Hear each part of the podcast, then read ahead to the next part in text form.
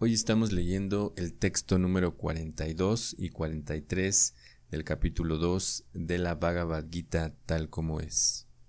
Hombres de escaso conocimiento se apegan mucho a las floridas palabras de los Vedas, que recomiendan diversas actividades fruitivas en aras de la elevación a los planetas celestiales, la consiguiente buena cuna, poder, etc.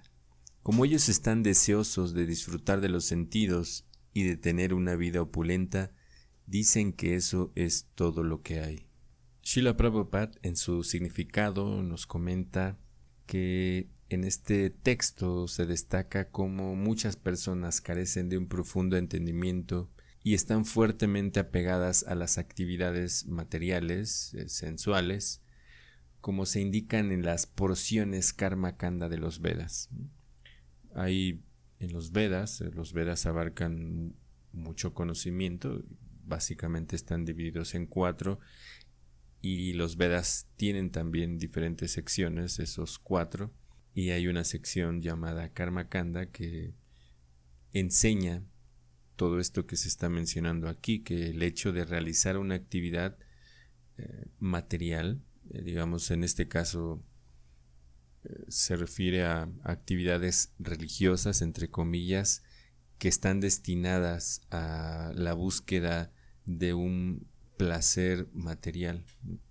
Entonces, eso significa karma kanda, que se busca una aparente religiosidad o actividades benéficas, pero con la idea de tener una, un buen resultado en este mundo. Y también nos señala que estas personas buscan complacer sus sentidos y aspiran a disfrutar de la opulencia material y placeres en los planetas celestiales.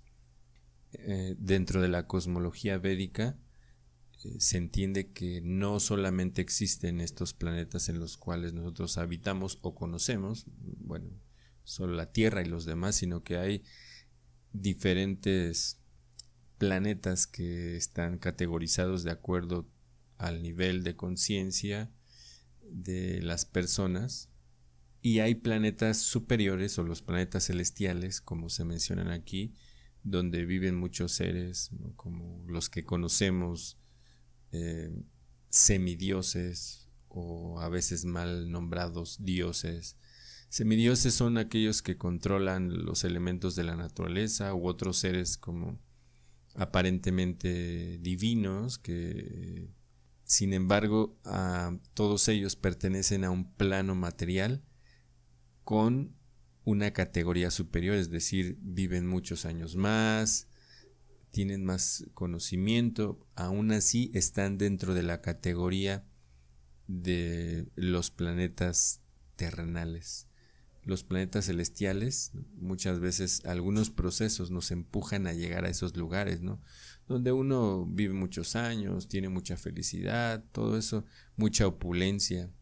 Entonces el karma kanda busca mucho esa parte, esta religiosidad o esta vida benéfica que va a hacer que estos, eh, estas actividades nos ayuden a elevarnos. Así como cuando uno en un trabajo hace ciertas actividades que, nos van elevando gradualmente a otros puestos con mayor rango, también en, en este mundo material, cuando uno hace obras benéficas o hace actividades religiosas, entre comillas, en un nivel eh, en búsqueda de estos placeres eh, se nos da esa, ese ascenso. Y Prabhupada nos sigue comentando que la creencia errónea de que la sabiduría védica se centra en alcanzar estos planetas materiales eh, nos dificulta la comprensión del proceso de conciencia de Krishna. Es decir, el proceso de conciencia de Krishna está en otro ámbito, no es el ámbito de, la búsqueda material, sino que es el hecho de complacer a un ser supremo sin buscar un resultado. Claro que el resultado no es una subsecuencia de esto. Y Prabhupada nos sigue mencionando que mm, en los Vedas se describen sacrificios y rituales, y él nombra algunos tipos de sacrificios que prometen ascenso a los planetas celestiales como mencionaba, todos estos rituales, ¿no? todas estas actividades que uno puede realizar dentro de cualquier proceso, eh, entonces uno cae en esa categoría. Y Prabhupada nos menciona que sin embargo aquellos que buscan una comprensión más profunda, estos sacrificios no representan la esencia última de la espiritualidad. Nosotros generalmente somos muy ritualistas, en general el ser humano, muchos, muchas personas caemos en la situación que no encontramos el verdadero propósito de la espiritualidad, ¿no? Y nos vamos más por aspectos místicos, por aspectos de, de obtener algo de esa religiosidad o espiritualidad. Y Prabhupada también nos menciona algunos ejemplos como el hecho de que en, estos eh, rituales también hay, hay, una, dentro de muchas culturas existe algo como el, el elixir de la vida, ¿no? el elixir de la inmortalidad. En, esta, en los Vedas se menciona como Soma Ras, y muchas de estas personas eh, tratan de, de, beber este, este elemento que les puede dar una vida de casi inmortalidad.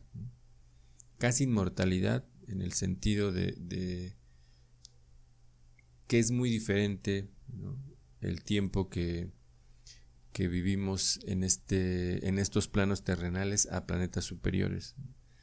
En estos lugares eh, se viven millones de años o miles de años, también dependiendo eh, de los que se pueden vivir en este planeta. Por eso a veces se menciona que uno se vuelve inmortal. En resumen, podemos destacar que estas personas están muy apegadas a los placeres corporales, temporales y a la opulencia material, aunque existe alguna oportunidad para el placer sensual en los planetas celestiales, la esencia de la liberación espiritual se pierde en sus objetivos cuando está mezclado con todo esto. Y esto nos apunta a la importancia de no caer en el apego a la gratificación sensual, sino en buscar un entendimiento más profundo y una conexión genuina con la divinidad. Por eso se menciona todo esto, ¿no? Que los hombres que tienen poco conocimiento se apegan a las floridas palabras de los Vedas porque los Vedas enfatizan muchas veces la veneración de, estos devas o de estos seres celestiales para tener eh, ciertos frutos de nuestras actividades que meramente están enfocadas en eso, eh, en la búsqueda de, planetas celestiales o superiores, una una buena, un buen nacimiento en nuestra próxima vida eh, y, o en esta mismo tener poder y todo eso. De hecho, nosotros incluso podemos eh, observar que hay teorías de conspiración donde se habla de todos estos seres, ¿no? de, que hacen rituales y todo eso para tener ganancias, para tener poder, para controlar gente. Y es algo que está ahí, de hecho, no es algo que, que no exista. Eh, sin embargo, para realmente una verdadera persona que busca la vida espiritual, eso queda en un plano eh, sin mucha importancia.